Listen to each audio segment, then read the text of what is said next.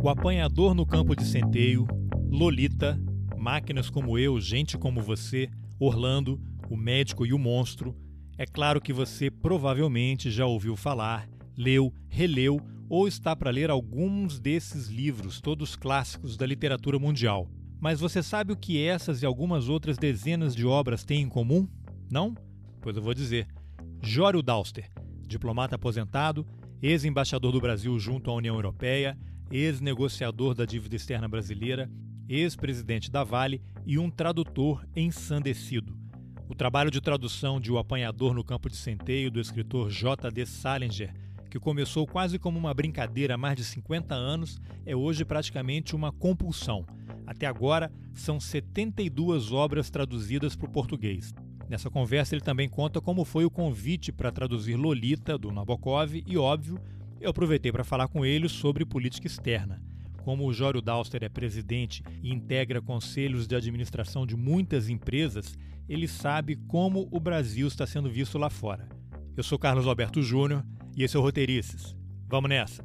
Jório, você traduziu O Apanhador no Campo de Centeio em parceria com dois amigos, Lolita Machines Like Me, né, do Ian McEwan, que eu li em inglês aqui nos Estados Unidos, vários do Philip Roth e de tantos outros autores. Mas antes de entrar no trabalho de, de tradutor, né, da tradução em si, entre tantas outras atividades que você já desenvolveu, eu queria saber como é que é seu, a sua relação com a língua inglesa. Você fala inglês desde criança? É, a sua família já permitia acesso a estudo de língua? Você tinha morado fora do Brasil na infância? Como é que foi seu contato com o inglês? Não, disso. A minha, a minha, meu pai era médico, minha mãe professora de filosofia no Instituto de Educação. Os dois eram, eram ah, só falavam português. Ah, e eu apenas fiz o colégio militar, que é um bom colégio até hoje, muito bom. E lá tive as aulas de inglês e francês, mas que ah, não, não te leva muito longe, não. E quando, por volta de quando eu tinha 17 anos, há 19 anos, aí eu entrei para quando acabei o curso científico na época, ah, eu entrei para a Universidade de Direito, mas não tinha ah, o menor interesse naquilo. Na verdade, passava boa parte do meu tempo ou no arcoador, tocando violão, ou jogando uma bolinha, ou jogando sinuca, que eu cheguei a ser muito bom em matéria de sinuca. E aí, é estava assim, com uma vida meio, meio de playboy, sem ser rico. E a minha irmã era casada com o diplomata Luiz Paulo Lindenberg VII, um grande embaixador, estavam em Washington e ela estava sabendo, sobretudo através da minha mãe, que a família estava bem preocupada com o, o Tava, tem muita, tá jogando muita sinuca. É, não, tá, aliás, se eu tocasse melhor violão, como eu estava perto daquela época do lançamento da bossa nova, era questão assim de, de quarteirões. Foi, eu poderia ter entrado naquele grupo ali da, da, da Bossa Nova e quem sabe hoje eu estava de cabelo comprido aí, ainda tocando num barzinho. Mas eh, aí recebi o convite da minha irmã para ir para os Estados Unidos, passar um tempo lá. E como a vida estava meio besta mesmo, aceitei. E aí fui obrigado, passei um ano em Washington com grande dificuldade. Eu fiz alguns cursos de economia na American e na George Washington, ah, mas só para poder desenvolver um pouco o inglês. Obviamente, você estando no país, tem uma imersão ah, mais importante, embora também tivesse amigos brasileiros. Então, com isso, quando eu voltei, eu já tinha já algum domínio de, de inglês, melhor do que ficar fritando ah, aí os hambúrgueres, ah, já tinha alguma coisa. E, como, como eu tinha como eu tinha lido muito, gostava muito de ler, meu cunhado, Luiz Paulo, era uma pessoa brilhante, também estava sempre com o livro na mão. Então, essa, essa, o aprendizado da, da língua inglesa também é mais fácil quando você gosta de, da, das letras. E eu já tinha, desde os 14 anos, eu lia Balzac. Na minha casa era uma casa de livros. Eu lia Dostoiévski, eu lia 13, 14 anos, eu já estava lendo essas coisas. Por isso, o que eu tinha era um grande amor à língua as línguas, as letras. E aí foi mais fácil ah, querer aprender o inglês e depois até o francês melhor. Ora, quando eu voltei, tendo visto um ano a, vida lá do, do, do, do punhado dos diplomatas, achei que era melhor do que qualquer alternativa que eu tivesse até agora uh, encarado no, no, Brasil. Eu resolvi estudar. Ele era mais, muito mais velho, assim? Qual era a diferença de idade? Que ano foi isso? Ah, esse, ano, esse ano em Washington foi que ano? Esse ano foi, olha, o longínquo 1957.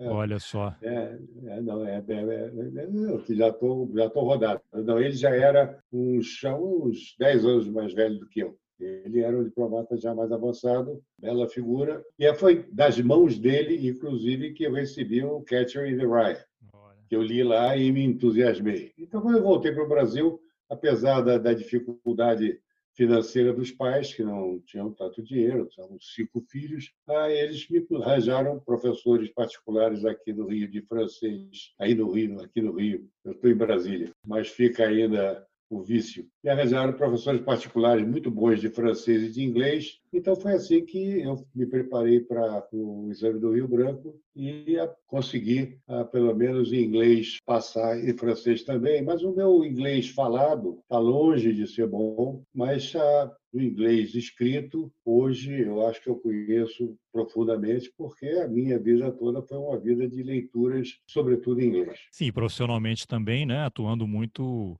é, com aí inglês. Você é né? obrigado a acabar e obrigado a se virar em todas, né? É, antes da gente, que eu quero falar também dessa sua carreira diplomática, que é muito interessante. Eu dei uma olhada ontem no, no seu currículo, consultei alguns amigos aqui no Deep State para conseguir uns documentos secretos, mas o, o Apanhador no Campo de Centeio, ele foi publicado em 1945 aqui nos Estados Unidos e a sua tradução com seus dois colegas foi a primeira, né? Ou tinha é, alguma outra? Foi em 65, né? Uma tradução. Saiu em 65. Há seis mãos.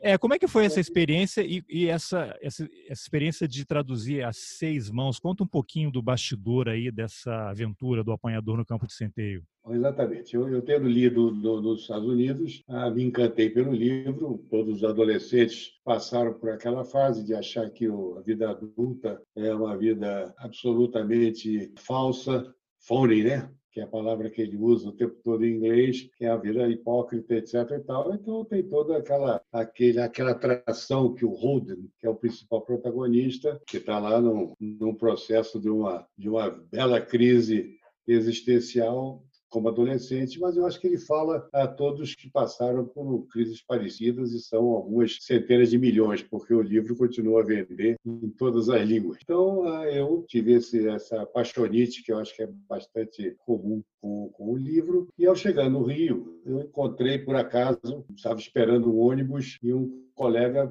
para com o carro, me dá uma carona, eu não via muito tempo, era também do Colégio Militar, também da Tijuca, e nós passamos anos e anos sem nos ver, e ele sabendo o que, que eu disse, não, estou me preparando para o Rio Branco. Ele disse, poxa, mas eu também vou fazer o Rio Branco, também quero ser diplomata. Aí a conversa ficou mais interessante, porque nós estávamos já caminhando nesse sentido, e aí, então, em algum momento, veio a conversa do, de literatura, e eu disse, não, eu tenho um livro que eu gostaria de traduzir. Ele disse, eu também só tenho um. Eu digo, é, é, é, deve ser o, o apanhador. Ele disse, não é outro. Então, criamos já assim uma coisa, coisa maluca que acontece e ah, ficávamos sempre falando que íamos fazer a tradução. Isso deu várias rodadas de chope, porque aí a gente voltou a se encontrar ah, com mais frequência. Eu entrei imediatamente no Rio Branco, ele demorou ainda mais um ou dois anos, não sei bem. Aí a gente se encontrava, e como é que é? Como é o apanhador? o apanhador? Ele ficava no apanhador, mas vamos tomar uma cerveja, como é que a gente faria? Discutia já algumas coisas do livro. Qual é o nome desse Álvaro Alencar, esse colega que é um amigo, infelizmente morreu, morreu muito cedo, já uns 10 anos, é um dos grandes amigos meus. Então ficamos aí, quando eu já, ele já diplomata também, eu também, aí já estávamos com a vida um pouco mais arrumados, bom, agora vamos fazer a tradução. Afinal, decidimos, dividimos o livro meio a meio e ficou, vamos lá, vamos começar a escrever. E todo mundo da minha época ali na, no Itamaraty, lá, toda, das, dos meus colegas, também havia vários fãs do livro, então a coisa é, quando souberam que nós íamos traduzir, estou dizendo que foi uma coisa inteiramente amadorística, ninguém tinha nos pedido não havia encomenda de livraria nenhuma, era de editora nenhuma, era uma, uma, brincadeira entre os dois. Aí um colega qualquer disse, olha, é engraçado, mas tem o Antônio Rocha, que aí era o mais antigo do que nós, eu nem conhecia, o colega também, o Antônio Rocha, escritor, ele também está traduzindo o livro, hein? Aí eu peguei, eu e o Álvaro fomos lá procurar o Antônio Rocha na sua divisão e chegamos lá, opa, Antônio, tudo bem? Tá, tudo bem, ele não conhecia, bom, aqui, olha, vem cá, estamos sabendo aí que você está traduzindo o apanhador, o catcher, e não, nem falávamos o, falávamos o catcher. E só quero te avisar que nós estamos também. Eu era meio agressivo, né? Aí disse, tipo uma disputa. Disse, olha, assim. não faz mal não. Eu estou traduzindo só por prazer, porque eu acho o livro muito bom, e como eu sou escritor, é para mim um grande exercício. Bom, evidente que a, a cara caiu ali no chão na hora, né? Da resposta do Antônio Oscar, é uma figura tranquilíssima, muito bacana.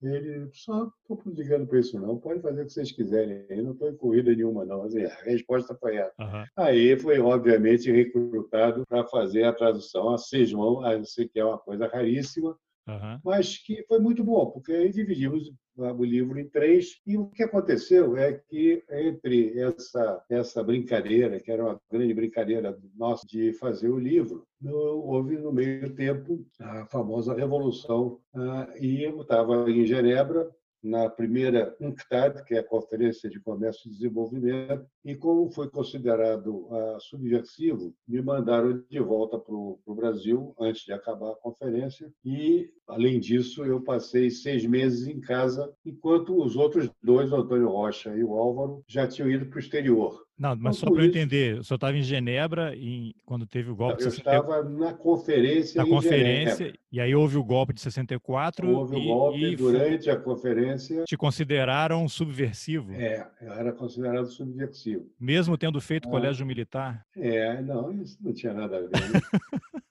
E quando eu era, eu era o assessor direto do embaixador Jaime Azevedo Rodrigues, que ele era também um homem que não tinha nada de comunista, não tinha nada de subversivo, mas que tinha tomado posições na conferência, essa conferência primeira UNCTAD, ah, se você depois tiver um interesse, mas isso é uma conversa de horas, Sim. você que foi o momento em que ah, foram inventadas, ah, na verdade, a divisão Norte-Sul foi inventada para esta conferência, nesta conferência, grupo de 77, países em desenvolvimento, todos esses conceitos que hoje são banais, na época não existiam, eram estava em Guerra Fria, era leste-oeste, então o Brasil, e eu trabalhei muito nisso, ah, e o Jaime Azevedo Rodrigues, que era o secretário para Assuntos Econômicos, também então, eh, essas posições foram vistas como eram ah, combatidas pelos Estados Unidos fortemente, porque tinha o apoio ah, dado do, da, da, União Soviética, porque era uma forma de dividir o Ocidente. É uma questão muito complexa discutir isso, e isso é um material riquíssimo mas como eu fui um dos, felizmente, um dos que muito cedo na carreira ah, tiveram um papel relevante na criação dessa postura brasileira, outro que foi também considerado na mesma época, que estava em Genebra e também foi mandado embora, é Sérgio Paulo Rouanet, você deve conhecer. Sim, claro, é, claro. Da Academia Brasileira de Letras, um filósofo e o, o, próprio Álvaro, que também estava lá, também foi nós três fomos mandados de volta, ah, e o próprio embaixador Jaime Azevedo Rodrigues, que depois, ah, inclusive, foi banido, entrou no AI-5 e foi expulso da carreira. Para ele, a coisa foi muito mais grave. Para mim, foram seis meses em casa e, nesses seis meses o que eu fiz foi pegar os pedaços de tradução de cada um dos dois amigos e fazer um trabalho de homogeneização de linguagem, porque o, o Antônio Rocha era mais velho e era nordestino. Então, como o livro é totalmente coloquial, havia, de fato, um problema de, de, de homogeneização de linguagem. O Álvaro e eu falávamos o mesmo carioquês, ah, mais ou menos da mesma época, mas, por exemplo, as gírias são ah, diferentes quando uma gíria ah, às vezes não dura cinco, seis anos. E a gente tinha até que escolher gírias que pudessem durar mais. Então, foi um trabalho que eu fiz muito profundo porque também não tinha outra coisa para fazer, num apartamentinho de quarto e sala, recém-casado, tinha outras coisas para fazer, sim e eram agradáveis. E a praia, e foi retraduzia, retraduzia o apanhador no campo CT. Quando acabou, nós achávamos que o título é inteiramente idiota. O apanhador não existe, porque é apanhador de, de, de papel, apanhador de bola, gandula, uh, centeio, quem é que sabe, sabe centeio? Uh, 50 anos no Brasil, 60 anos, nem por centeio tinha. Ou seja, era um título inaceitável e nós uh, sugerimos A Sentinela do Abismo, que é um belo título, aliás, e tirado do lugar do livro, do contexto a preciso. Quando fui a uma reunião uh, ainda pré-golpe uh, de Estado, ainda fui a Nova York, procurei a editora, dos, que o Salles já não, já não recebia ninguém, já era o eremita. Sim, autoexilado, é. É, aquele, aquela coisa maluca dele. E aí eu só consegui falar com uma editora, moça da editora. Aí, muito bacana, ali no, no, Hotel Plaza também, um belo cenário. E ah, tomamos um drink ali e ela disse, olha, sinto muito, mas o, o autor, depois que soube quais eram os títulos em outras línguas, ele se recusou a admitir qualquer tradução e é ou a literal ou não tem simplesmente o direito de poder publicar. E aí Assim foi, tivemos que lançar este O Apanhador no Campo de Centeio, e que, afinal, ah, é tal negócio. Você daria uma churrascaria o nome de Porcão, daria um computador o nome de Apple. Então, é. hoje em dia, eu acredito que até pela estranheza do, do nome, tem ajudado a vender. É, agora o Mas... livro ele foi um enorme sucesso, né, no mundo, Estados Unidos, no mundo. Ainda é. É, e qual foi o impacto no Brasil quando ele foi lançado naquele ano de 65? Não, ele teve, ele teve dezenas de, de, de edições no Brasil. É, o volume que eu tenho, o exemplar que eu tenho é a 11 primeira edição dessa editora do autor. Então pronto, é. Não, ficou com a editora do autor, porque veja bem, a editora do autor, e, é bom, e aí já que a historinha é essa e vai longe, porque ela é comprida mesmo. Terminado o livro eu com ele na mão, sem saber o que fazer. E aí o, o, o Rocha, que estava no Ceilão, hoje Sri Lanka, ele tinha um contato qualquer com alguém que tinha um contato com o Rubem Braga, grande, grande cronista a figura maravilhosa. E aí, por essas formas que você consegue ter, lá fui eu com o livro embaixo do braço, na famosa, famosa cobertura Ipanema do Rubem Braga. Olha só. Então, era um lugar lindo, muita, muitas plantas, etc. e tal. Ele, obviamente, já serviu um whisky, porque já estava naquela hora do whisky. Ah, um papo maravilhoso. Mas ele não tinha a menor ideia de quem era Salinger, de quem era Catherine Rye. Ele era, não, não tinha nada com a cultura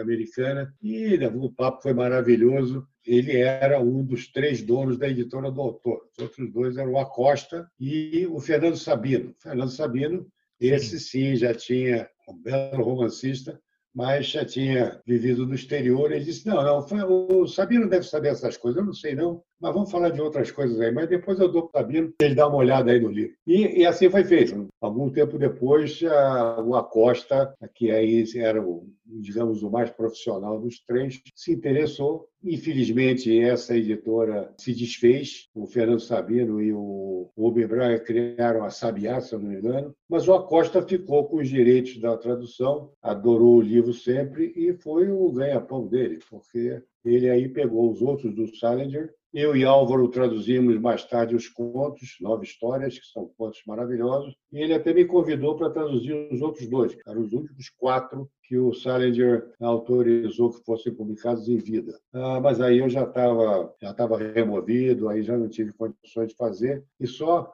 20 anos depois, ou muito mais, ah, eu retraduzi um dos outros livros do Salinger, mas para a editora a Companhia das Letras. Então, hoje, só me faltaria, na verdade, um dos livros do Salinger para eu completar toda a obra dele mas foi muito interessante, porque esse trabalho de seis mãos, ah, e eu já fiz outras contradições, é um trabalho muito enriquecedor, porque é. você depois que cada um faz o seu pedaço, você discute até a morte tudo que o outro fez. A defesa de cada palavra, né? Ah, sim, é muito, é muito gostoso, é muito bom. Enfim, um livro que foi publicado em 45, né? Ele devia estar sendo escrito ali ao longo da Segunda Guerra Mundial. Ele levava o original no bolso. Ah. Você sabe que ele, ele, ele era oficial de inteligência, porque como ele falava em alemão, mas ele desembarcou né, no dia D. Na Normandia? Na Normandia, é. E ele, ele entrou com as tropas, inclusive em Paris ele se encontrou com Hemingway, são histórias interessantes. Tiveram um contato louco durante a guerra e ele chegou até a Alemanha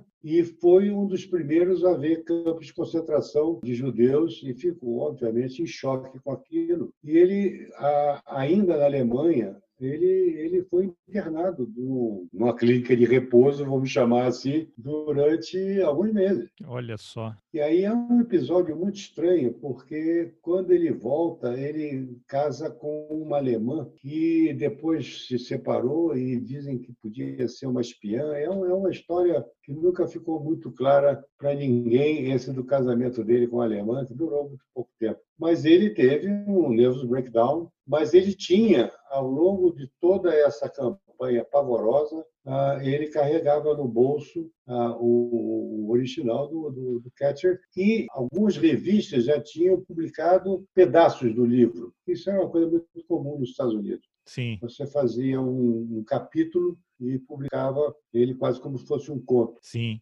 É interessante isso. Depois ele, ele certamente voltou e, e devia ter um estresse pós-traumático, né? Ele nunca bateu com todas as teclas, não, né? Depois ele, ah, se você conhecer a história dele a seguir, dos casamentos, foram coisas muito dramáticas. E até ah, relações com, com, com moças, é um, um, elemento aí meio estranho. Ele é uma figura muito complicada. E depois passou trancado dentro de uma casa, escrevendo durante 50 anos sem publicar. É, que loucura, hein? Agora, é, o livro dele, você acha que é um livro, lógico, é de 45, outro contexto, mas ele não me dá a impressão de ser um livro datado, né? Que leitura a gente poderia fazer dessa obra hoje? Lógico que você, a questão das gírias é algo muito interessante, né? E aí eu queria que você emendasse essa resposta numa outra que é qual é a importância né, se você acha importante, por que um livro tenha várias traduções? Olha, eu já fiz mais de uma tradução de livros antes a traduzidos. Por exemplo, Lolita. Eu, quando me deram Lolita, ele já tinha sido traduzido no Brasil, tá? foi acompanhado das letras, me ofereceu para traduzir. Eu adorava Nabokov, já tinha começado a traduzir Nabokov, é um dos autores mais ah, incríveis da história da literatura, e foi para mim um presente inacreditável, uma coisa de ser convidado a fazer uma viagem espacial. Então, eu, mas de qualquer maneira, eu disse, bom, mas já tem uma, uma tradução. Aí, isso foi há muito tempo, eu já estava no Itamaraty, etc. E tal. Aí eu, eu disse, então quero ver, se a tradução for muito boa, ah, por que fazer outra? Aí confesso a você que ah, pedi a um amigo, que estava em Bruxelas, era embaixador já em Bruxelas, mandaram o livro. Eu, na, na, na terceira página, eu digo, não, aceitei a tradução. Confesso a você que ah, não gostei do que eu vi ah, inicialmente achei que realmente se justificava, e aí nem mais olhei a outra tradução, mas quis fazer sim. Agora, já houve uma outra tradução feita de, de, de Lolita. Por quê? Porque quando você também, é, isso é natural, quando o direito da tradução é comprado por uma nova editora, ela está lá, agora com, com, um contrato novo, ela sim, não vai querer repetir. Sim. Quer fazer tudo novo, né? Ela quer fazer um novo para poder faturar e fazer o um lançamento. Então, é até uma coisa que eu não vou aqui eu comentar, mas eu ah, já vi até estudos comparativos, alguns fazem até tese de mestrado, etc. e tal, fazendo vai, comparando uma tradução com a outra. Acho ótimo, acho ótimo. E devo dizer, sem falso orgulho, que a, a minha Lolita, eu acho que uh, resiste muito bem. Há uma nova tradução agora, de um belo tradutor, do, do Apanhador, recente, com um tipo de uma linguagem, uma tentativa de ser uma linguagem muito mais moderna, moderno. Eu, eu confesso a você que acho que aquela minha, apesar de ter 50 anos, ter mais de 50 anos, aquela nossa, que não é minha só, aquela nossa, ela ela resistiu muito bem. Ela resistiu porque até essa questão das, das uh, gírias, nós demos alguma sorte, porque, por exemplo, você tem gírias de, de, de vida muito, muito curta, mas bacana.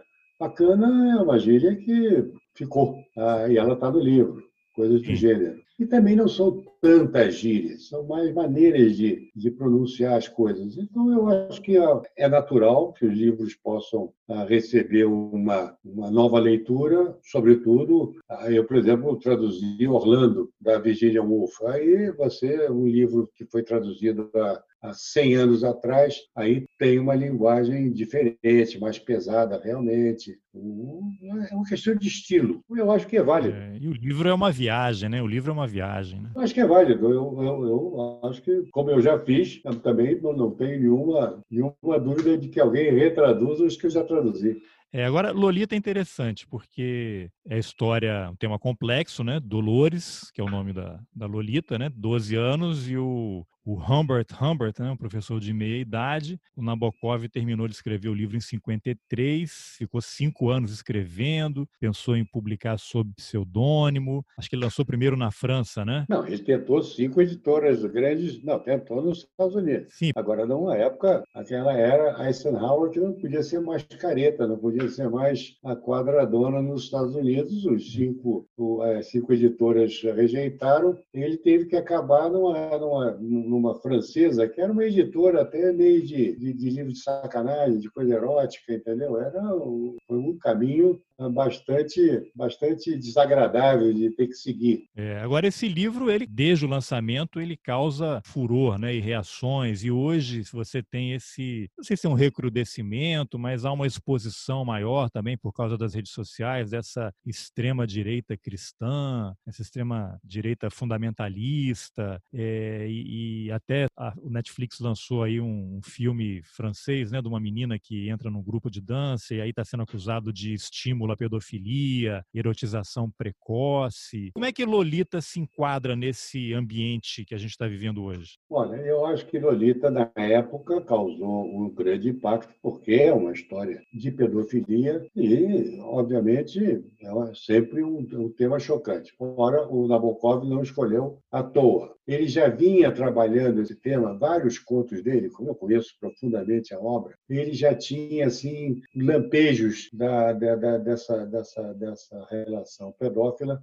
ah, em contos. E, e ainda na França, ele escreveu, porque quando ele já fugiu da Alemanha com a chegada do nazismo, a Vera, a mulher dele, era, era judia, ele também era perseguido porque a turma de direita nazista não gostava nem das posições do pai dele, que era um liberal russo, foi assassinado. Essa é uma história complicada, mas muito bem, para encurtar. Ele fez um livro chamado Mago, The Enchanter, ainda em russo na, na, Europa, que é a história basicamente a mesma coisa. É um homem mais velho que se encanta por uma menina, casa com a mãe para poder ter acesso à filha e a história é, é essa é, é corpo central para simplificar é o mesmo, mas eu traduzi também para o português e ele fez isso em russo. Imagine, leu para os amigos em Paris, na época em que já tinha as, as janelas tinham que estar cobertas de, de panos pretos, porque já havia risco de um bombardeio alemão em Paris. E ele não gostou do livro e mandou destruir. A Vera, que fazia tudo para ele, desde dirigir carro e tudo, que ela destruísse. E a Vera não destruiu, guardou e anos depois, nos Estados Unidos, ele redescobriu então esse texto do, do, do, do livro e voltou a lançar. Então, a, a essência da história já estava com ele, porque ele, ele tinha consciência de que era um tema extraordinariamente forte. Um outro livro dele, Ada, que eu também traduzi, extraordinário, ah, é uma relação ah, incestuosa. São dois irmãos que têm uma relação que dura uma vida inteira, desde a da, da, da, praticamente da infância até a velhice. Então, essa ideia de buscar temas que são radicais coloca o, o escritor também no, no, no, no, ponto extremo, e era um desafio para ele trabalhar essas coisas. Agora, ele, ele lembra, ah, no próprio livro, que ah, Edgar Allan Poe casou com uma sobrinha, acho que de 14 anos, 14 ou 15 anos. Dante Alighieri e todos esses esses famosos aí também eram as, as, as, suas queridas e amantes eram meninas de 12, 13 anos. E que, em certas culturas, aqui no Brasil, 50 anos atrás, 70 anos atrás, até 100 anos atrás, era muito comum meninas de 13 anos se casarem com, com, com velhos. Então, essa, essa ideia da pedofilia hoje, é coisa nojenta. Estou aqui fazendo apologia de pedofilia. Claro, claro. Mas é evidente que você, eu acho que é uma idiotice absoluta querer fazer a censura prévia de temas, entendeu? sobretudo de literatura. Você tem que ter a liberdade de explorar qualquer problema, existe ou não existe na, na, na unidade? Existe. Então você vai resolvê-lo ah, por não mencionar, por, por jogar para baixo do tapete, não, também não vai. E se você for ler, ler o Lolita de forma correta, e muita gente o fez, ele mesmo dizia, mas ele não gosta de fazer isso, não, Nabokov. O livro, no final, é um livro moralista, porque ah, ele, ele, ele, ele paga com a sua vida, ele mata um outro pedófilo que também a usou, e tem mais. Depois que ele volta a descobri-la, ah, ela está já grávida, já perdeu todo aquele seu frescor ah, juvenil ou infantil, se você quiser, está casada com um sujeito pobre. Ele vai encontrá-la numa situação muito penosa e ele a chama, que aí já não é mais uma relação, ele tinha amor verdadeiro pela Dolores Lolita, porque ele a convida para vir com ele. E ela não aceita. E, aliás, pouca gente também consegue entender isso lendo o livro, ela morre no parto. Isso é uma informação que está no livro de uma forma que 99,9% das pessoas não conseguem nem ver. Ela Sim. morre no parto. É, é. é, muito triste. Mas então eu acho que é uma idiotice. Existe esse movimento agora, olha, todo fundamentalismo é uma distorção maior da humanidade até do que uma, uma relação pedófila. Eu acho que é, uma, é um crime contra a cultura maior, porque é permanente, se aplica a tudo. É um emburrecimento, é uma violência contra tudo.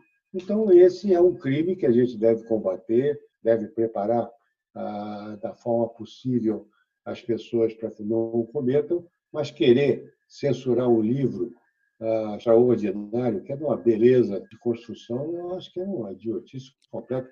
Isso não é só ah, fundamentalismo religioso, não. É também fundamentalismo feminista. Eu acho que há também excessos nessa área. E você gostou das versões cinematográficas do Lolita? Tem o do Kubrick, né, do Adrian Lane? Eu só vi uma. Não, não, ah, confesso a você que, tendo feito o livro e tendo. A, a, a, tradução te obriga a fazer um mergulho numa profundidade absurda, né? porque aí é palavra por palavra. Ainda mais ele, que é o Orives, você tem que procurar a palavra realmente com cuidado extraordinário, porque ele o fez. Então, quando uma tradução como Lolita é uma tradução de meses. É uma, você está coabitando com, com o autor, etc. e tal, e com todos os elementos que são muito mais ricos no livro do que numa, do que numa película. Eu, eu confesso a você que eu saio sempre ah, com um bom livro, eu saio do cinema frustrado. Ah, frustrado. Agora, aquela pergunta clássica, né? O que faz uma boa tradução? Você foi aprender inglês né, com mais sofisticação, mais vocabulário, depois do período em Washington, já quase adulto ali, né? Você acha que o fato de ter aprendido inglês para ter uma fluência, né, e deixá-lo em condições de fazer a tradução de um livro, como é que isso impacta a relação com o texto original? Olha, tradução, é, outro dia dei uma longa entrevista aqui sobre isso, sobre a questão geral da tradução. É, é, é uma transposição cultural. É, é, você precisa conhecer bastante, não só a língua de origem, mas a língua de chegada. Dizer, se você não for, ah, não gostar muito de português e não conhecer bem português, você já não vai fazer uma boa tradução. Você pode ser conhecer inglês perfeitamente. Na verdade, você precisa ter um grande equilíbrio entre as duas línguas. Então, eu hoje, eu, por exemplo, sei francês, eu leio francês, falo em francês, não muito bem, aí me viro. Espanhol, eu leio espanhol, falo espanhol muito bem. Jamais traduzirei do espanhol, jamais traduzirei do francês. Por quê? porque não tenho o conhecimento que eu considero profundo eu tenho do inglês, que é de leitura. São milhões de, sei lá, se não são milhões, mas são dezenas de milhares de horas de leitura de, de, dos grandes, as grandes autores ingleses. Então, você desenvolve e, da cultura, sobretudo americana, você precisa conhecer alguma coisa se você vai traduzir um livro, um livro, um livro americano. Se você e da inglesa, então são as duas que eu conheço mais e por isso você, ao pegar, por exemplo, uma, uma, uma expressão coloquial, ah, você está lendo um livro traduzido mal traduzido em português, você vê imediatamente ah, que ali era uma expressão coloquial que simplesmente esse tradutor desconhecia. E ele ou, faz uma, uma coisa metida literal, que, que fica absurda, ah, ou, ou, ou quebra o sentido. Você, é, é, é, eu nunca li um livro de teoria da tradução. Então, isso acho é muito bacana as pessoas que fazem, que são grandes professores, é, é um, deve ser uma coisa muito interessante estudar. Mas, para mim, eu sou um natural. Eu faço isso Sim. e comecei aos poucos, fui me encantando. Por quê? Porque é uma coisa muito simples. Eu tenho duas características que eu acho que são importantes para isso. A primeira é um, um espírito lúdico. Eu, eu encaro ah, praticamente quase tudo na vida como um grande jogo. Assim que eu fui como diplomata, eu acho que eu fui um grande negociador, eu negociei inclusive a dívida externa brasileira para sair da, da, da, moratória, não foi brincadeira, e outras assim também. Mas por quê? Porque, para mim, uma negociação, na verdade, é um grande jogo.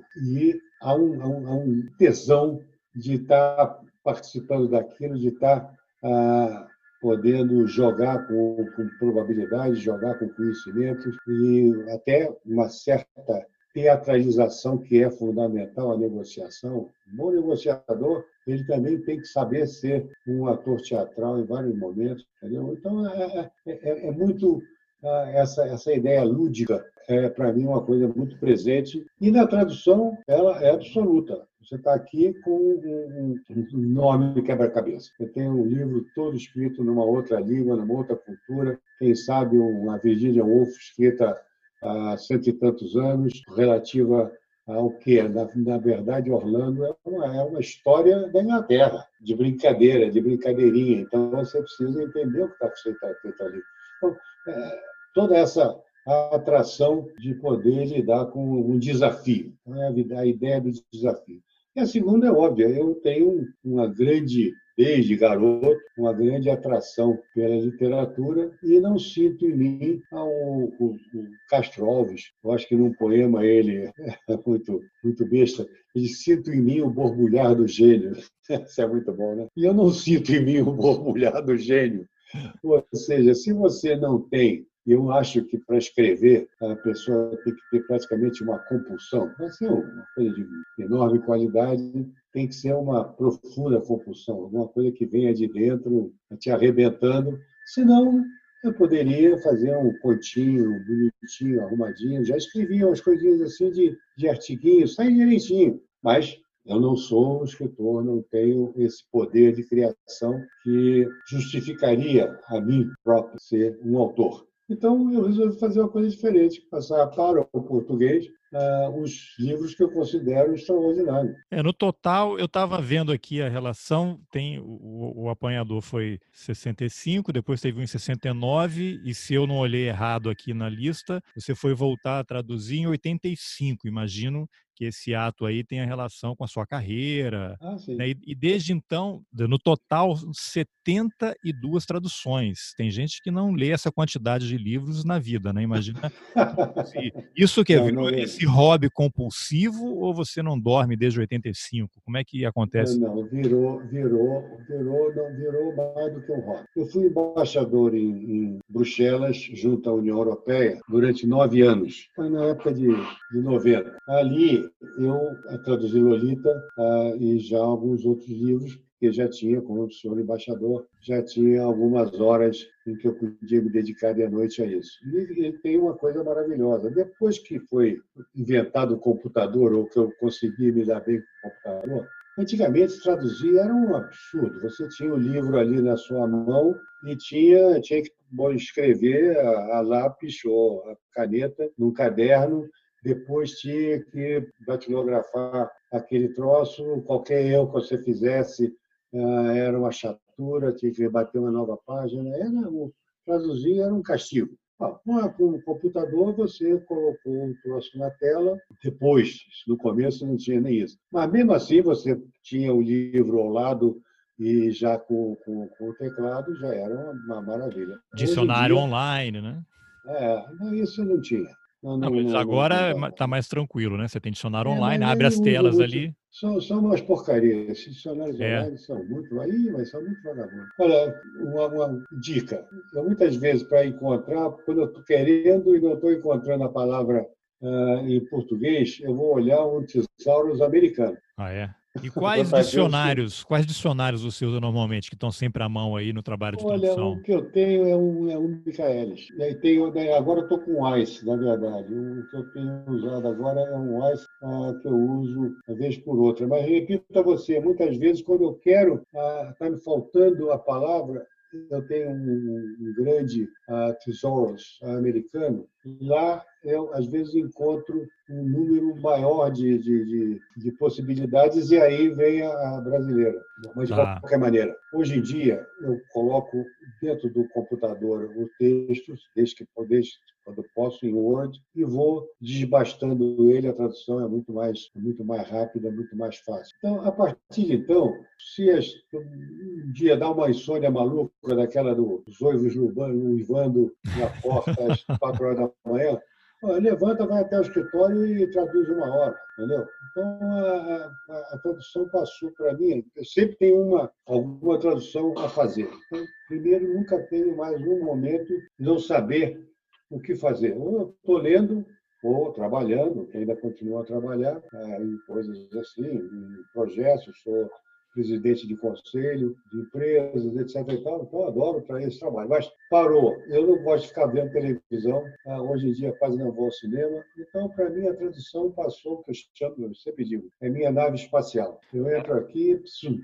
e em dois segundos eu estou fora desse mundo, então todas as chatices, todas as apunhações do dia a dia ficam para trás, eu entro em alfa e estou traduzindo, estou feliz da vida.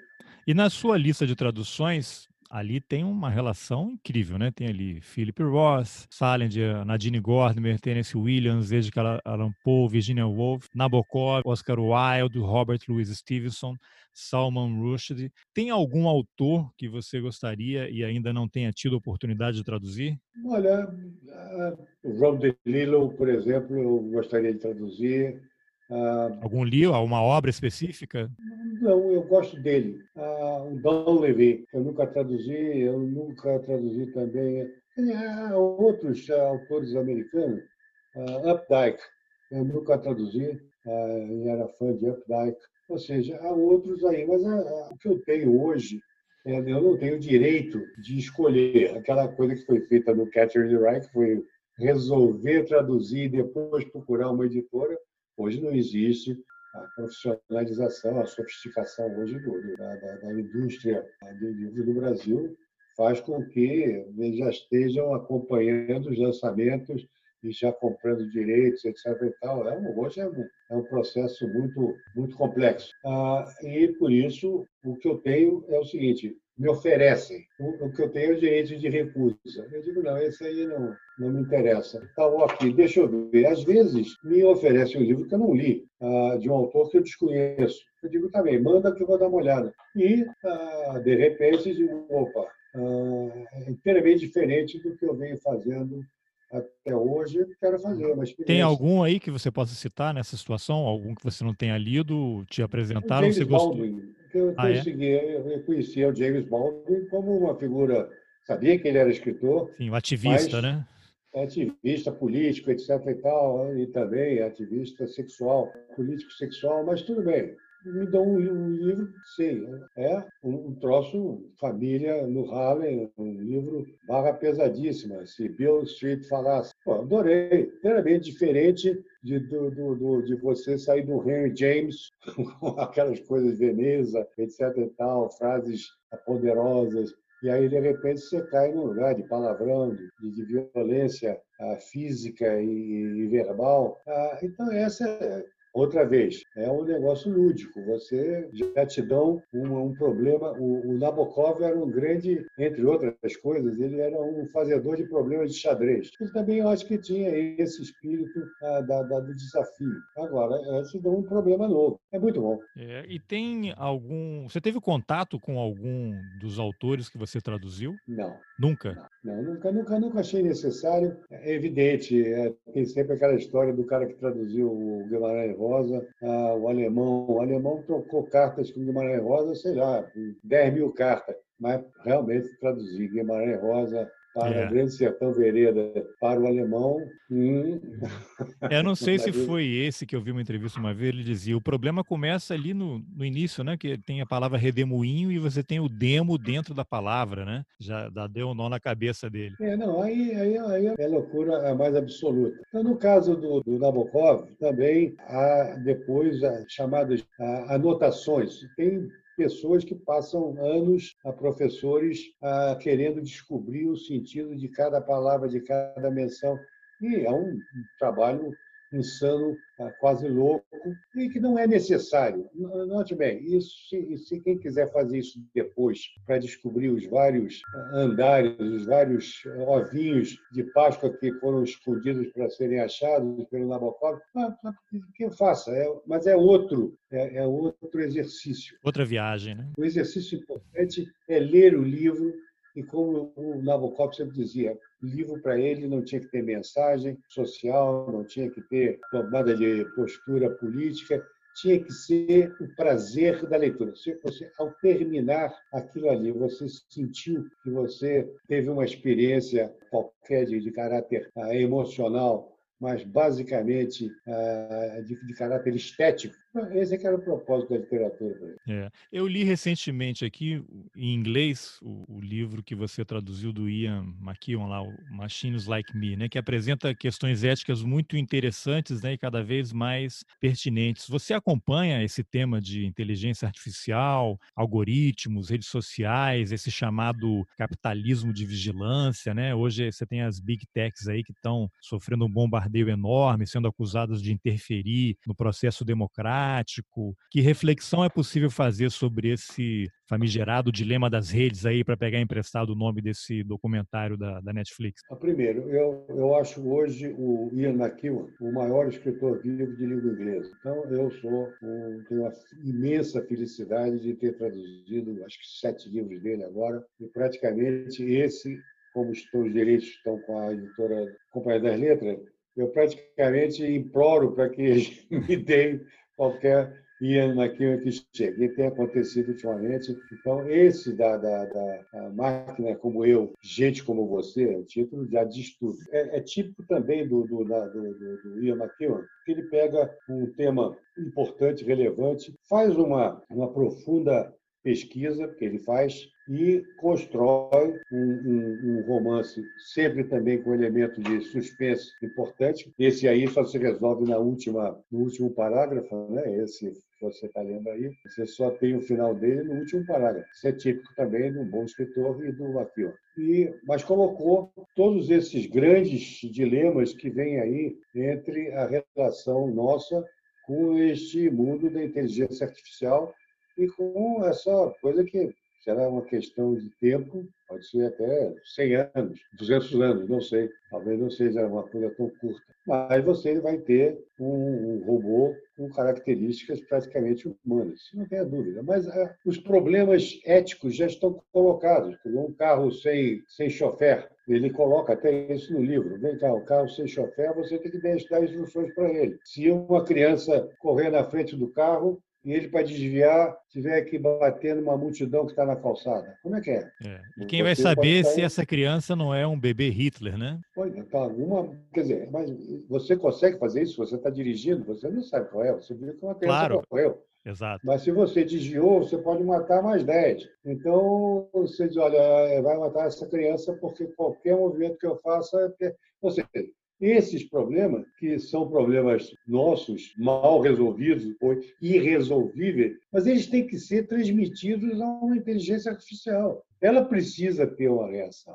Esse carro não tem chofer. Então, assim, são dezenas, centenas de outros. Na medida em que a substituição até de empregos vai aumentando e você vai dando mais ah, responsabilidades a, a, máquinas, eu acho que vale a pena ler esse livro com muita atenção, porque ele coloca ali uma parte importante dessa problemática, mas que é infinita. Agora, a outra é das redes. Né? Acho que são duas coisas tem alguma ligação, mas ah, porque também são máquinas. As redes acabam sendo máquinas de um, de um poder enorme e você vê. Então, mas é, é, é aquela coisa do, do, inevitável. Todo o avanço tecnológico ele tem um elemento bom e o mal. Quando você tem uma bomba atômica, você tem aí a possibilidade de extinção da humanidade, num momento qualquer de loucura de duas pessoas, a rigor, ali, no limite pode ser isso, você acaba com a humanidade. Agora, você também usa hoje para salvar vidas todos os tomógrafos e todos esses ah, outros elementos que também só são possíveis, só foram possíveis através de um conhecimento muito maior dessa tecnologia do átomo, etc. Então,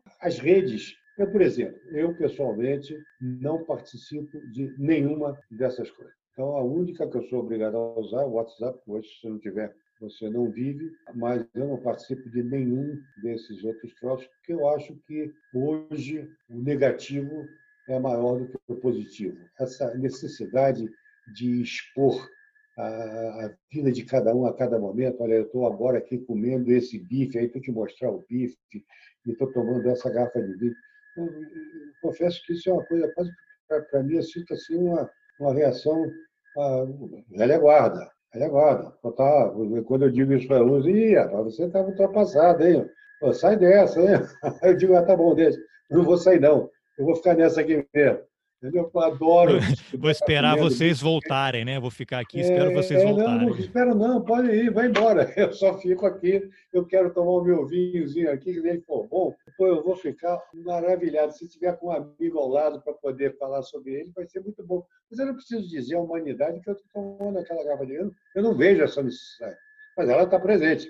E ela é estimulada. Por quê? Porque é, é, um, é uma máquina de consumo é um, na verdade, na verdade, a, a, razão de ser disso tudo é, é uma pressão ah, extraordinária do ponto de vista econômico. É para ganhar dinheiro, é para poder vender mais, é para poder criar necessidade. Você, efeito demonstração, as pessoas estão fazendo aquilo, mas aquele cara fez isso, porra, então tem que fazer também. Eu não sei, eu acho que é uma, é uma forma, ah, hoje, a maioria dessas coisas em que se comparam feitos uma, um desvirtuamento da, da, própria vida de uma, de uma forma muito profunda. Então, essa é a minha visão quadrada, ultrapassada, vai ter gente se disser isso aqui, porra, como é que o cara tem coragem de dizer uma idiotice? Estou dizendo essa idiotice aqui porque é a minha idiotice. Agora, o que extraordinária essa possibilidade que nós temos Hoje, você está nos Estados Unidos, eu estou aqui, nós ligamos aqui uma, um, um trocinho no meu celular, estamos conversando, você estará gravando, depois vou poder ouvir o que eu falei, as besteiras ou as não besteiras. É uma maravilha. Entendeu? Antigamente isso era impossível, era uma ligação telefônica.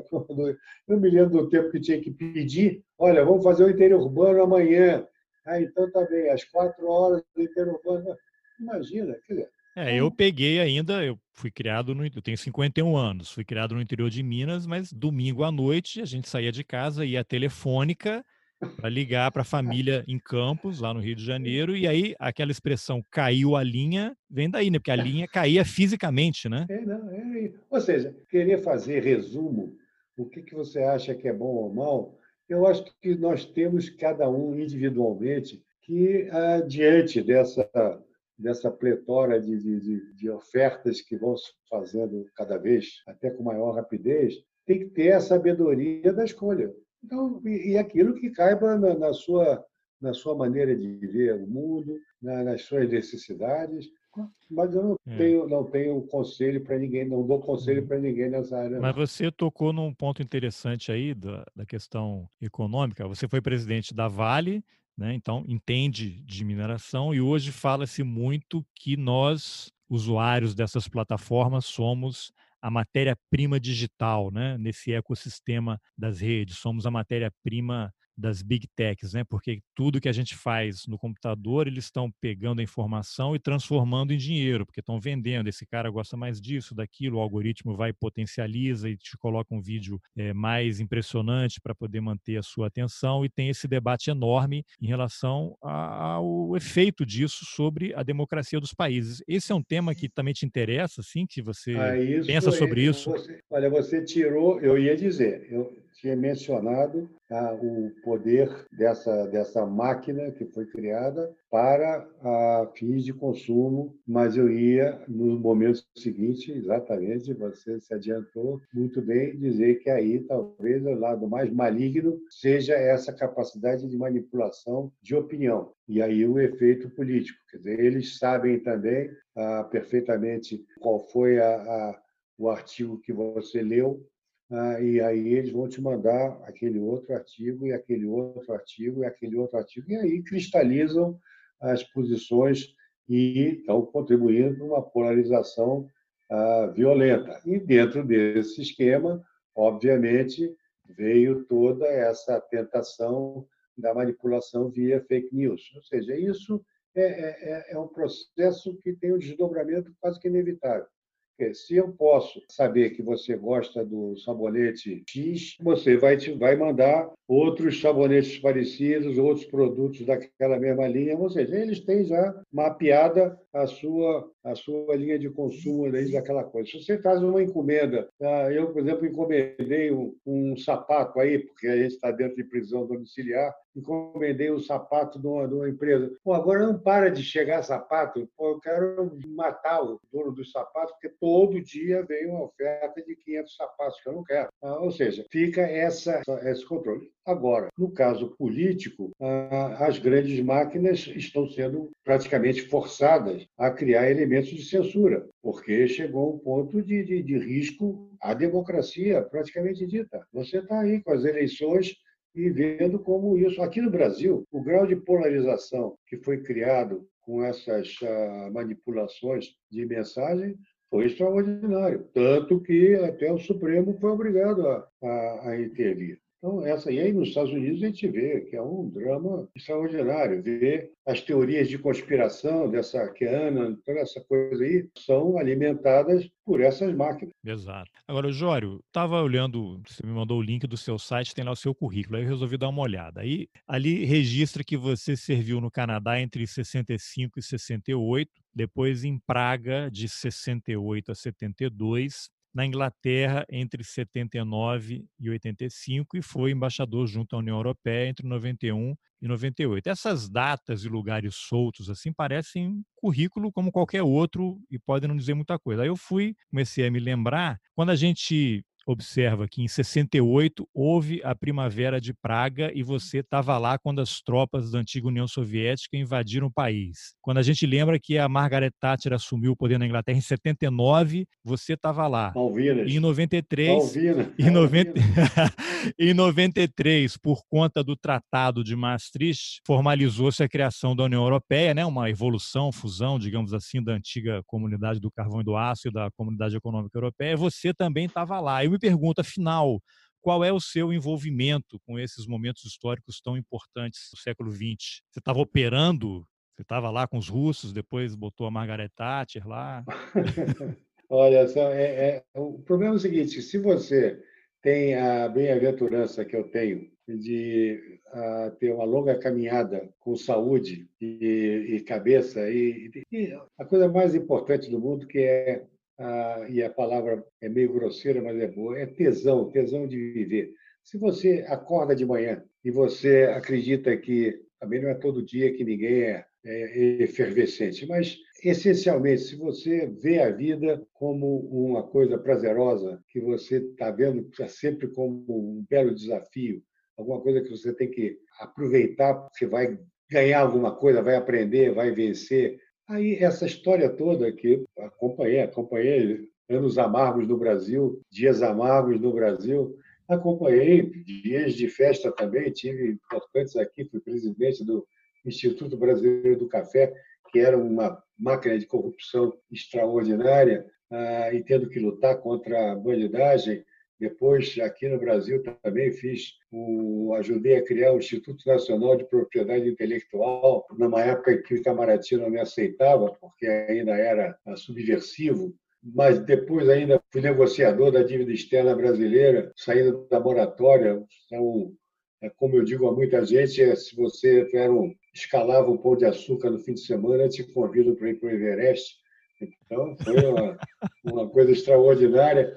Mais tarde, tive essa possibilidade incrível de ser presidente da, da Vale, abandonei a carreira ao ser convidado, porque aí eu já estava meio de, cansado de ser embaixador e estava doido para trocar de, de, lado de balcão. E foi também uma belíssima experiência e a partir daí virei um executivo, já presidente de conselho de vários, uh, várias empresas, continua a ser. Hoje sou presidente do conselho da Taurus, que é uma das maiores empresas de, de, de armas do, do, mundo, inclusive vende muito aí nos Estados Unidos, está muito bem. Uh, e por isso eu tenho uma, como eu digo, eu tenho tantas encarnações que aí fica aquela você tal pessoa, ah, ele te conheceu no IBC, digo aí, daquela foi a encarnação do café depois teve a encarnação de minério. Então, eu já encarnei várias vezes. E foram cada uma dessas experiências ah, notáveis. Cada uma dessas daria uma longa entrevista. É possível estabelecer algum paralelo com o que se vive no, no, Brasil hoje e aquele período da ditadura de 64? Porque hoje o Brasil é presidido por um capitão reformado que manda nos generais palacianos e de outros ministérios. A gente teve ministro da Educação recentemente que chamou os ministros do Supremo de vagabundos, defendeu a prisão deles. Tem ministro do Meio Ambiente que na semana passada chamou o general trabalha no palácio de Maria Fofoca. Que Brasil é esse em que nós estamos vivendo? E você, como diplomata, que circulou em momentos tão complicados do Brasil e, e de outros países né, do, do, mundo, pegou a Guerra Fria, redemocratização, e hoje você tem o Brasil também numa política externa muito complicada, né, muito criticada, um momento muito interessante, para dizer o mínimo. Que reflexão seria possível fazer sobre essa atuação hoje do, do governo brasileiro e do Itamaraty em relação a posicionamento a tantos temas, que é praticamente um cavalo de pau né, em relação ao que o Brasil sempre adotou? Olha, é uma palavra simples. A política externa lunática. Não tem outra definição. É, uma, é dramaticamente infeliz o que está acontecendo. A tradição de circular está sendo dilapidada, está sendo jogada pela janela, numa política externa que não tem, não tem nem como definir é, de nenhuma maneira que não, não seja com, com palavras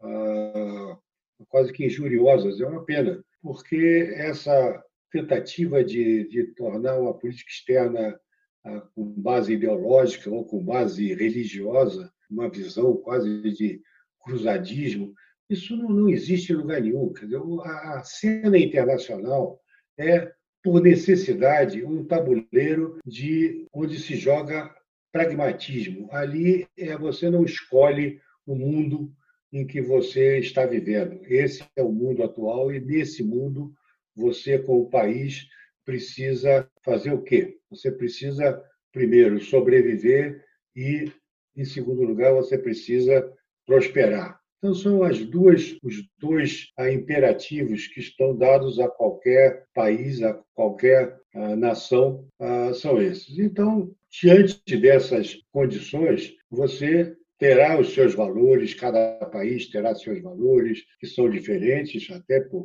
desenvolvimento histórico, até por condições de, de, de, culturais, religiosas, pode ser que haja características ah, diferentes em cada nação. Você não vai querer que uma nação ah, muçulmana, ah, uma nação com a maioria ah, de cristãos sejam absolutamente idênticas nas suas posturas. Não, não são, não serão e não precisam ser. Não precisam ser, porque o teu objetivo de política externa não é transformar todos os outros países em cópias do seu.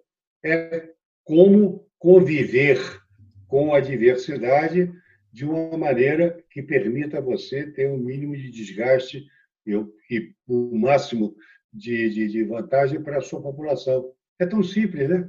É isso que eu sou obrigado a fazer. É a mesma coisa, mutatis mutandis, você não. Essa frase assim, a família a gente não escolhe. É, você pode ter uma, uma, tia maluca, você pode ter um primo alcoólatra, você não escolheu, mas você tem que conviver de uma forma ou de outra com essas pessoas e não é o, banindo, não é matando as pessoas que você vai resolver. Agora, quando você tem, portanto, uma visão pragmática, você não abandonou os seus valores. Não é que você ah, terá que importar o que há de pior no mundo. Não, nada disso. Você manterá a sua a integridade, a qualquer que ela seja a forma que você a defina.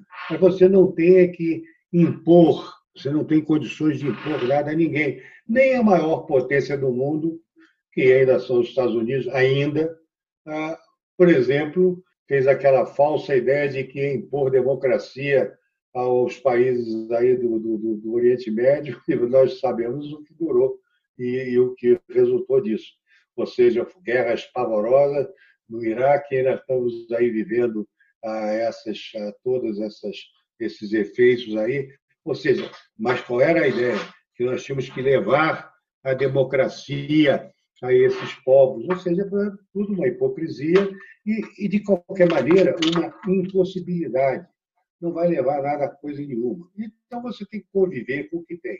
Ora, se é assim, você não é possível que você tenha um país como o Brasil ah, entrando num processo de subordinação, de subjugação, que não é nem a um outro país, é a uma pessoa. O Brasil hoje faz uma política externa em que ele se dobra não aos Estados Unidos. Olha, em 64, a Juraci Magalhães foi feita embaixadora em Washington. Naquele primeiro momento, é, pós-revolucionário, etc. e tal, tá, tá, tá, tá, tá, tá, golpe de Estado, manda o Juraci Magalhães para Washington. Ele tem aquela frase famosa: o que é bom para General Motors é bom para o Brasil.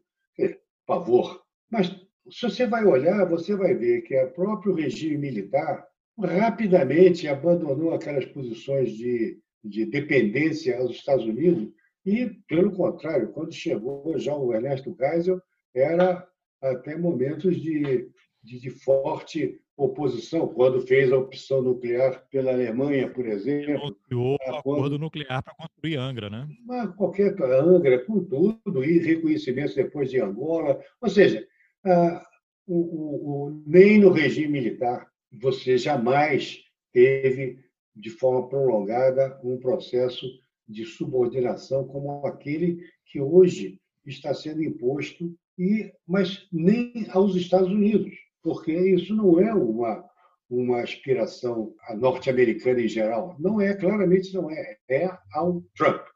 Quer dizer, isso e o, o risco ah, crescente extraordinário de que daqui a alguns dias o Trump rode e, se fizer, o Brasil vai ficar como um pobre cachorro abandonado na rua. Qual o dano ao Brasil numa, futuro, numa futura mudança de governo no Brasil, que vai acontecer em algum momento? O Brasil, eu digo esses danos em termos de política externa e de prestígio, é algo que um país se recoloca rapidamente ou o Brasil levará anos para se recuperar e reconstruir relações? Olha, eu sou membro de conselhos internacionais, de empresas internacionais. Ah, é muito triste ter que falar, porque eu estou lá para poder levar minhas impressões do Brasil em grupos onde estão presentes, inclusive, ex-ministros de potências ocidentais, ex-presidente do México é meu colega num grupo. É, é, muito triste ter que querer explicar esse Brasil a essa gente. Eu, eu, eu vejo as caras quase penalizadas, porque não tem explicação possível. Não tem, não. Por que, que o Brasil vai se entregar a um sujeito chamado Donald Trump? É, é, é absoluto. Eu, eu, eu, recordo que esse chanceler aí, em algum momento, chegou a falar do Deus do Trump. Deus, se existe um Deus, um Deus do Trump, meu Deus, que Deus é esse? É o Deus da, da, da fraude fiscal? Mas que absurdo! É, é uma coisa assim que foge a qualquer entendimento. Mas é o quê? É uma visão da extrema-direita, Steve Bannon, com aquelas teorias loucas de extrema-direita, conspiratoriais, etc. E tal, mal absorvida, passa por um tal de Olavo de Carvalho, cai aqui na mão de gente ainda menos preparada e oportunista, e aí sai vendendo uma, uma ideia de globalismo, conspirações na, da esquerda através dos órgãos internacionais, uma tomada da consciência nacional brasileira. Ou seja, é uma coisa paranoica. Eu, eu, eu confesso a você que eu e todos os meus colegas, não tem um, um que eu fale do, dos aposentados, mas não tem um único que não esteja em estado de choque, que não pode entender nem, nem qual é o começo nem fim ah, dessa, dessas colocações. E, obviamente, se estende. Quer dizer, como é que você tem um presidente da República declarando voto em outros países? Você não declara voto é por uma questão de, de, de, de decência, a decoro político, você é, não deve declarar voto dentro do seu país. O seu voto é, é secreto, está lá na urna. É uma, é, uma, é uma pequena, quase cortesia que você faz à sociedade de dizer: não, voto é o meu, vou votar. Agora, o presidente da República que vota na Argentina, vota nos Estados Unidos, vota na, na, na Israel. Na Bolívia, no Uruguai. Na Bolívia no Uruguai, e perde. É. E perde. Quer dizer, é. isso não existe. Não, não, quer dizer, se for um chanceler de qualidade, tem que dizer ao seu presidente, seu presidente, isso aqui, porque eu já lidei com, com chefes de Estado. Às vezes não tem experiência, às vezes tem um impulso, você tem que chegar e dizer, tem que ter coragem também. Dizer, olha, é. não é, não é assim, não faça isso, vamos fazer assim, é, entenda a sua preocupação. Você encontra uma maneira de que aquela preocupação seja é. Bem conduzida. É o famoso tem que ter aquele conselheiro com autonomia para chegar e dizer, olha, vai dar merda, não faça isso. Também isso, é o famoso, o famoso ministério do vai dar merda. Agora, se você coloca como, como chanceler um diplomata sem experiência, que nunca foi nenhuma embaixada, que a rigor aparentemente mudou tá, para uma postura ideológica radical da quase da noite para o dia, ah, qual é o poder que tem? Qual é a força que tem? Não tem nenhuma.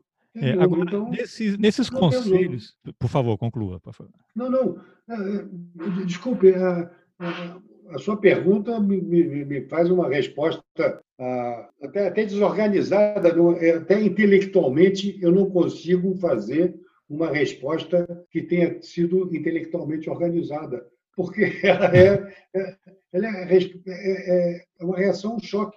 É, agora, presente em conselhos de administração de multinacionais, empresas com um enorme poder de influência e de investimento, essa questão do meio ambiente, ela é crucial. É o nosso futuro depende disso, né? Como é que seus colegas aí nos conselhos e as empresas, como é que avaliam o que está acontecendo no Brasil em relação ao meio ambiente, esse ministro do meio ambiente tem alguma legitimidade? Legitimidade sim, porque está nomeado, né? Está lá no cargo, mas o, o que se fala, qual é a preocupação que externam quando veem o que está acontecendo no Brasil? É péssimo, é péssimo. Note bem, ah, eu sou, e quando embaixador, eu já era muito cuidadoso com as ONGs. Então, eu acho que existem organizações não governamentais funcionando no Brasil que devem ser vistas com muito cuidado. Muitas delas têm objetivos terceiros, não estão aqui todas ah, realmente com as melhores intenções para servir aos nossos pobres índios, para servir a nós. Não, não, não. Essas, muitas delas, muitas delas têm outros interesses e que não são os interesses nacionais. Então, note bem, estou partindo de uma posição de extrema atenção, cuidado, para que se possa fazer uma análise fria de praticamente cada ONG. Se você quiser saber o que é ONG, você tem que saber quem é que financia aquela ONG. E aí você vai descobrir que muitas vezes eu fui embaixador em, em Bruxelas durante oito anos e vi aquela coisa acontecer, sei como é que é. por exemplo, pressões enormes contra o eucalipto. Oh, meu Deus, o eucalipto não deixa crescer mais nenhuma plantinha, os animais morrem todos. Por quê? Aquilo é interesse pago das grandes empresas de papel e celulose, em vários casos, dos, dos países ocidentais.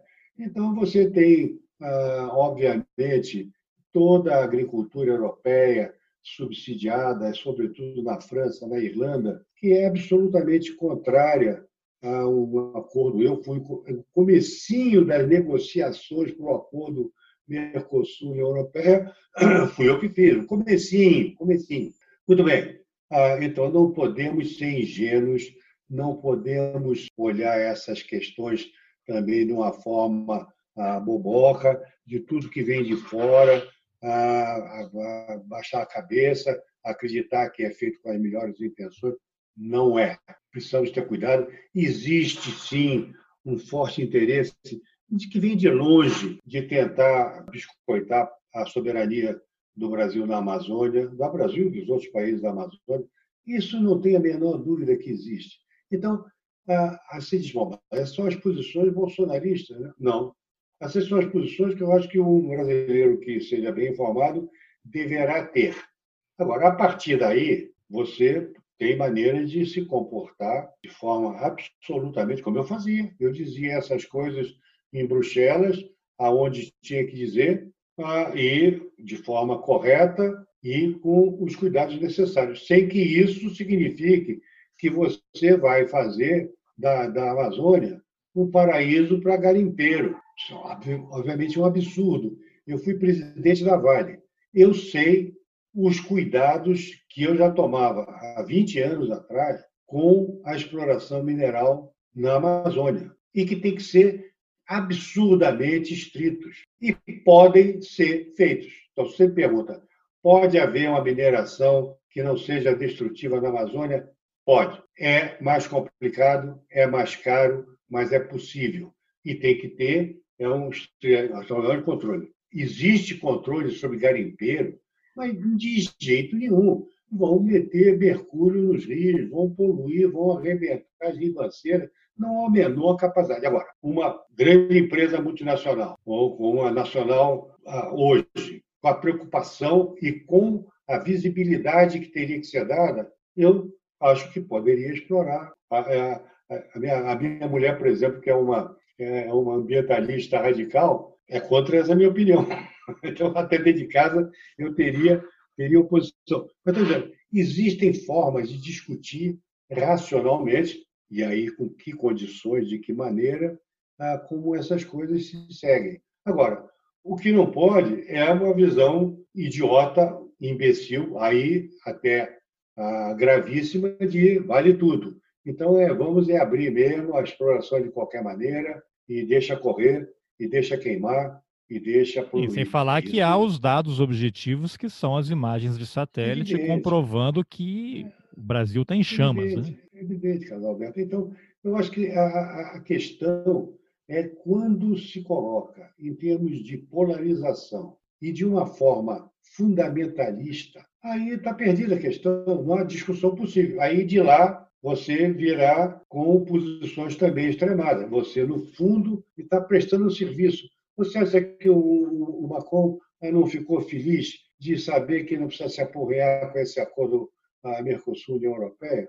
Claro, aquilo era uma chateação com, com todo o setor agrícola dele. Ah, então diz que é Brasil mesmo, não vale nada, aí pronto, fica por isso, acabou. Enterra, enterra esse acordo. E, e lá vamos nós, e, e, assim vai. Agora, evidente que essa política de. de, de, de não, não é uma política de meio ambiente, não existe. Então, eu acho que essa, essa questão, que é, é difícil, mas é uma tentativa de explicar ao mundo que quando esse governo chegou, ele era, como não tinha experiência, não tinha um apoio partidário, não tinha, não tinha uma estrutura ah, montada de governo, não tinha nenhum programa de governo. Tinha PowerPoint. Algumas, tinha, tinha, tinha umas, umas declarações vagas ah, por aí. Era anticorrupção, Moro, já caiu. Era ah, economia liberal, porque, afinal de contas, a única coisa que saiu foi uma reforma, sim, até importante e válida, uma, uma, reforma da Previdência, que foi tocada maiormente pelo Congresso e não pelo Executivo. O presidente da República nunca demonstrou metade do entusiasmo da, pela reforma fiscal que ele demonstra pela, pela, pela cloroquina, por exemplo. Então, são essas coisas. O que, que sobra? Aí tinha os militares e tem a, a banda lunática.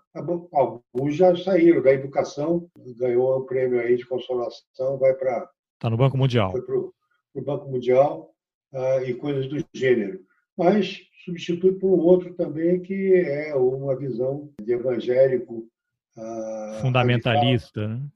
Outra vez, fundamentalista. Então você tem você tem aparentemente três, quatro governos. Agora, já um outro tipo de situação inteiramente contrária ao que era dito uh, durante a campanha, que é uma aproximação profunda com, com, o Centrão e aí com tudo aquilo que a gente conhece. Né? É. Agora, política de governo, você saber que tem um traçado. Agora, você tem o seguinte, né? O, o, alguns, alguns ah, investidores estrangeiros, eles olham e dizem assim, não, olha, a infraestrutura e, a, por exemplo, a parte de Minas e Energia estão, estão funcionando. Então, ah, enquanto tiver isso funcionando, ah, vamos ver se dá para fazer alguma coisa. Mas, mas o que é cada dia mais perigoso é o poder, inclusive por causa das redes sociais, dos acionistas e consumidores. Então, muitas vezes, o grande investidor, a grande multinacional, ela tem uma visão até de longo prazo. Ela diz, olha, isso não vai durar eternamente, não. A, oportunidade do Brasil é tão maravilhosa, tão, tão, tão, os lucros podem ser tão grandes, mas vamos nessa. Mas, às vezes, já não pode mais, porque vai um pequeno grupo de acionistas verdes e vão na reunião do conselho dessa empresa e dizem: olha, você não pode importar mais do Brasil. Aí a coisa começa, muda de figura. Ou seja, o risco que nós estamos correndo com essas políticas, com essas posições, são muito grandes. E eles, eu acho que virão, sobretudo, sobretudo dessa área de consumidores e acionistas. É, então vai piorar antes de melhorar infelizmente. Jório, obrigado pela entrevista. Muito obrigado, Carlos Alberto. Bom, essa foi a entrevista que eu, Carlos Alberto Júnior, fiz com o diplomata e tradutor Jório Dauster. Se você gostou da conversa, compartilhe nas suas redes sociais. O link para a página do Jório na internet está nas informações do episódio. E se você quiser receber os episódios assim que eles forem publicados, o link para o canal de distribuição no Telegram também está lá. Obrigado pela companhia e até o próximo Roteiristas. Valeu!